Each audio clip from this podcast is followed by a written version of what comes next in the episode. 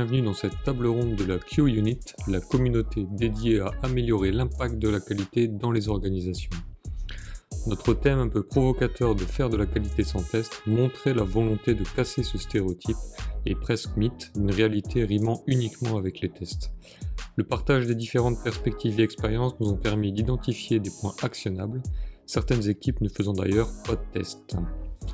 Une bonne écoute, retrouvez l'ensemble des contenus sur le site qunit.com, subscrivez pour ne pas manquer les prochains épisodes.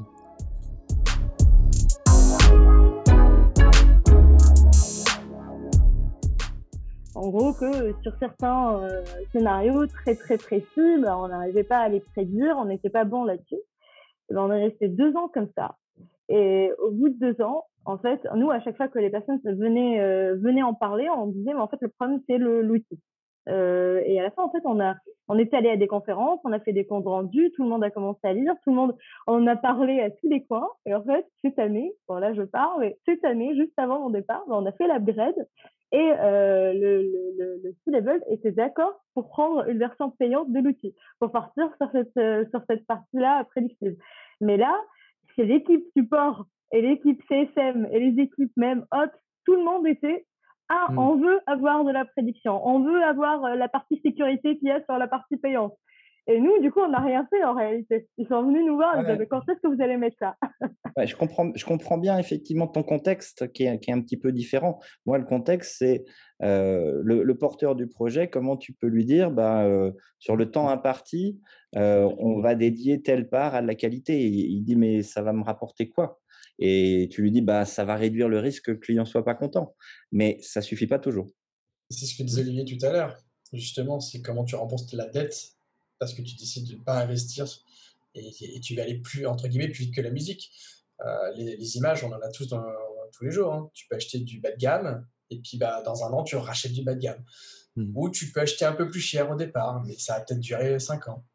Mmh. Voilà. Alors qu'est-ce que tu veux? Tu veux du 1 an, 1 an ou tu veux du 5 ans? Je peux te faire les deux. Tu me dis. C'est pas le même prix par contre. Euh, alors, pour, pour avoir bossé dans des pour avoir bossé dans des boîtes où ça, ça va vite, euh, tu as des as des managers euh, business qui sont là pour six mois. Ce qui se passe après, ils n'en ont rien à faire. Tu sais, moi pendant un temps, on les appelait les cost killers. Je sais pas s'ils ont encore la même appellation. J'ai compris qu'il est venu pour couper dans le. Ouais. Ah ouais, non, mais moi je me souviens, il y a des cost killers, ils arrivaient, ils te renégocient un contrat, ils disaient bon, maintenant je fais 60% des cas de tests manuels automatisés. Ça n'a aucun sens, ça veut strictement rien dire. Je peux te faire 60% de zéro hein, si tu veux aussi. Mais euh, ça veut strictement rien dire. Mais euh, ils, arrivent, ils sont contents, il y a la petite budgétaire qui est divisée par deux, ils sont super contents et tout. Puis bon, par contre, derrière, tu as un produit qui est jamais livré, qui est jamais utilisé. Non, mais, mais il faut fuir, il faut fuir ces, ces environnements-là, très sincèrement. Mais malheureusement, Farah, c'est une grosse réalité pour beaucoup de testeurs. Oui, mais il faut les laisser tout seuls c'est pas grave. Il faut les laisser comme des grands et puis un jour ils réveilleront et diront on est à côté de la plaque. Mais faut fuir quoi. Moi malheureusement je ne Un peu d'empathie pour les autres testeurs qui subissent ces contextes quand même. Faut, faut les accompagner. Faut les moi, je suis plus comme Iman. Ouais. Oui, bah, je suis d'accord, Iman, il faut accompagner, mais en fait, il y a des niveaux, différentes échelles. On peut pas arriver vers quelqu'un qui est 100% euh, sur euh, quoi, borner sur quelque chose et vouloir l'accompagner. Quand on veut accompagner, euh, il y a certains terrains, et, tu le disais tout à l'heure, des cultures qui sont favorables à l'accompagnement, d'autres où euh, c'est absolument pas favorable. Et là-dessus, moi, je trouve que c'est de l'énergie perdue euh, pour, pour rien, parce qu'on sait qu'il y a d'autres endroits où c'est favorable, où ce serait tellement cool de mettre cette énergie-là, et donc il faut y aller, il faut y aller là où il faut, là où on peut changer, parce que c'est comme ça qu'on pourra montrer l'exemple. Je suis d'accord. Mais eux t'appellent. Donc, s'il y a quelque chose dans leur inconscient qui sait que eh, ils ont peut-être besoin de qualité. Et ce que vous avez dit, vous tous là, c'est vrai qu'encore aujourd'hui, les premières euh, coupes, c'est dans l'informatique? Mais parce qu'il y a encore, pour moi, hein, ce que je pense, c'est qu'il y a encore des entreprises qui n'ont pas compris que l'informatique, eh, eh, c'est plus comme avant. Donc, ils essaient de résoudre leurs problèmes comme avant, sauf que le monde a changé. Euh, on n'est plus dans les mêmes problèmes, donc tu ne coupes plus l'informatique. C'est un non-sens de couper les budgets d'informatique. Tu nous refais une Covid-2, ben, ces entreprises sont mortes sans informatique. Mais tu peux garder ton budget. Tu peux garder ton budget. Et tu, tu auras ton marketing. oui, oui, pardon. Et coupe l'IT, mais ils auront leur marketing, ils auront tout. Mais ils ne pourront plus. Tu peux garder ton budget IT et puis descendre ton budget testing, puisque finalement, la, la, ligne, elle est, elle est pas loin, quoi. Euh, moi, moi j'essaie de me mettre en empathie des testeurs qui sont dans ces écosystèmes-là. Mmh, mmh, euh, et mmh. ça rejoint ce que disait tout à l'heure Olivier sur les problématiques de recrutement et donc pour moi d'employabilité, du coup, avec l'évolution du, du métier. Euh, il y a tout un ensemble de gens qui vont rester malheureusement sur le carreau, qui vont être inemployables. Le problème, c'est que moi j'en ai vu, ils ont juste 30 ans. Voilà. Et je pense qu'il n'y a pas suffisamment de, de volume d'entreprises qui sont en train d'avoir ne serait-ce qu'un début de réflexion de changement euh, pour accueillir ce volume de personnes présentes qui vont, entre guillemets, rester sur le carreau de. Le euh, carreau. Donc, on qualité testing. Euh, il y a beaucoup de gens, hein. malheureusement, qui ne savent même pas qu'il existe un groupe sur LinkedIn, qui ne savent même pas que Mistral Testing existe, qui ne savent même pas qu'on est en train de faire ce truc-là aujourd'hui tous ensemble. Mais, mais, Benjamin, ces gens-là, de toute manière, ils n'y arriveront pas, ils n'y arriveront pas. C'est dommage, c'est la loi aussi de la vie, et, et c'est comme ça, quoi. Aujourd'hui, euh, on est là.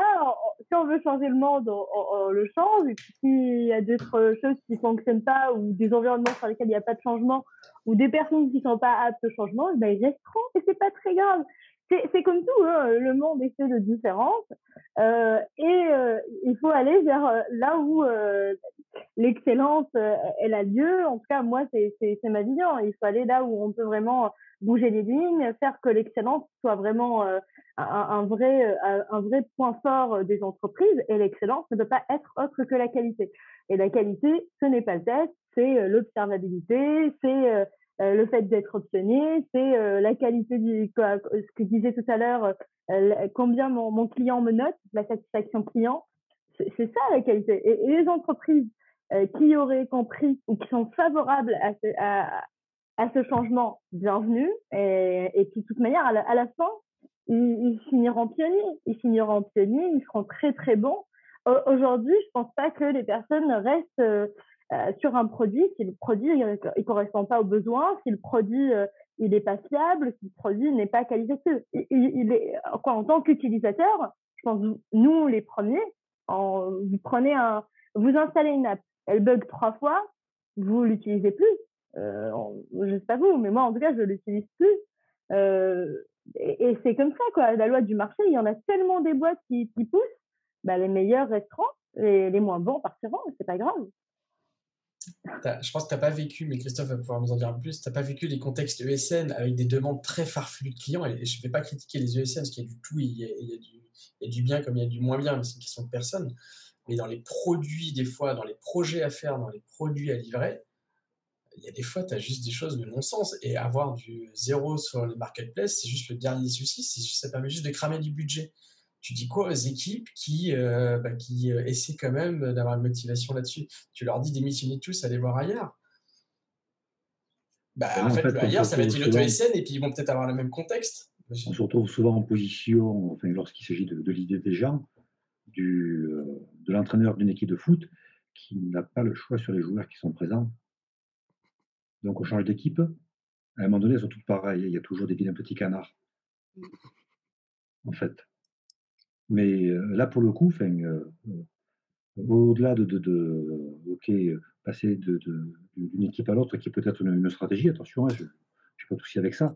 Tant qu'il y a du marché, moi je me souviens par exemple, après le septembre 2001, c'était pas la même blague. Le premier qui venait, qui voulait bien de soi, c'était très bien. Là, c'est vraiment notre contexte. il faut vraiment essayer d'en profiter. On est en pleine, en pleine révolution qui n'est pas terminée, quoi, qui va faire encore évoluer les lignes. Euh, là, évidemment, bon, ben, progressivement, on se pose la question de comment faire pour ne pas tester, qui est en fait le vrai objectif du test. Essayer de ne pas tester, ça veut dire qu'en fait, on a fait tout ce qu'il fallait avant. En fait, c'est ça qui est important, hein, je pense. Je pense pas que le but, ça soit pas testé. Hein. Le, titre de, ce soir, c'était clickbait. Hein. moi, faire de la qualité sans test, je sais pas. Par contre, faire de la qualité, je sais que c'est pas uniquement des tests. Comme l'automatisation, qui est le, paradigme vers lequel tout le monde va, ça ne suffit pas. Hein. Tu as cité tout à l'heure le, RST, ouais. évidemment. C'est qu'un outil, l'automatisation. un, sous-outil au service du testing qui lui-même est un outil au service euh, parce de que la niveau construction du C, produit. Donc, euh, le niveau C est très sensible quelque part au, au mode. Et pour le coup, euh, il y a des sirènes qui disent automatisation, automatisation, automatisation. Ah ben, à la fin, ils veulent faire comme leurs collègues. Et donc, du coup, ben, ils vont Ouais, bah, c'est ce le même truc que les. On parlait d'archi, des microservices, des trucs. Les mecs qui suivent les modes, ils ont pas compris c'était pour faire quoi, c'est quoi leur point de départ. quoi. Enfin, c'est un peu le même truc. Après, l'automatisation, elle est un peu obligatoire quand même. On est d'accord que c'est pas ça qui va un remplacer un bon testeur. Ça va remplacer des mauvais testeurs, ça c'est sans, sans aucun doute. Ça Mmh. remplacera pas un bon testeur, mais euh, c'est vrai que c'est un outil euh, en plus. Euh, Mmh. Olivier disait ça a une couverture qui est ridicule, oui, mais une, une couverture ridicule, c'est mieux que pas de couverture du tout. Mais dans un En des fait, slides de la- Thomas Sall, il y avait le, euh, l'e- l'e- l'exemple que j'ai mis un petit peu en filigrane, qui était euh, ce que j'ai pu voir à Singapour. Qui a déjà été, qui a déjà été à Singapour? Non Bon, pas Singapour. Là-bas, il y a un métro, euh, il y a deux métros, deux lignes de métro en fait, qui ont été construites avec la méthode B. C'est la même méthode qui a été utilisée pour la ligne 1 et 14 à Paris.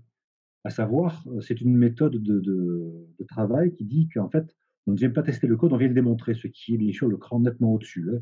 Le test, si vous regardez bien, quand on veut montrer qu'une courbe est croissante, ben, on prend deux points, on, on- on constate que celui-ci est supérieur à celui-là, donc c'est croissant. Évidemment, ce n'est pas une démonstration, hein, c'est quel que soit x appartenant à l'intervalle et Mhm. compagnie. Eh bien, en fait, euh, ils ont fait cette ligne en question avec la méthode B. Donc, le code était démontré, donc ça, c'était parfait quelque part.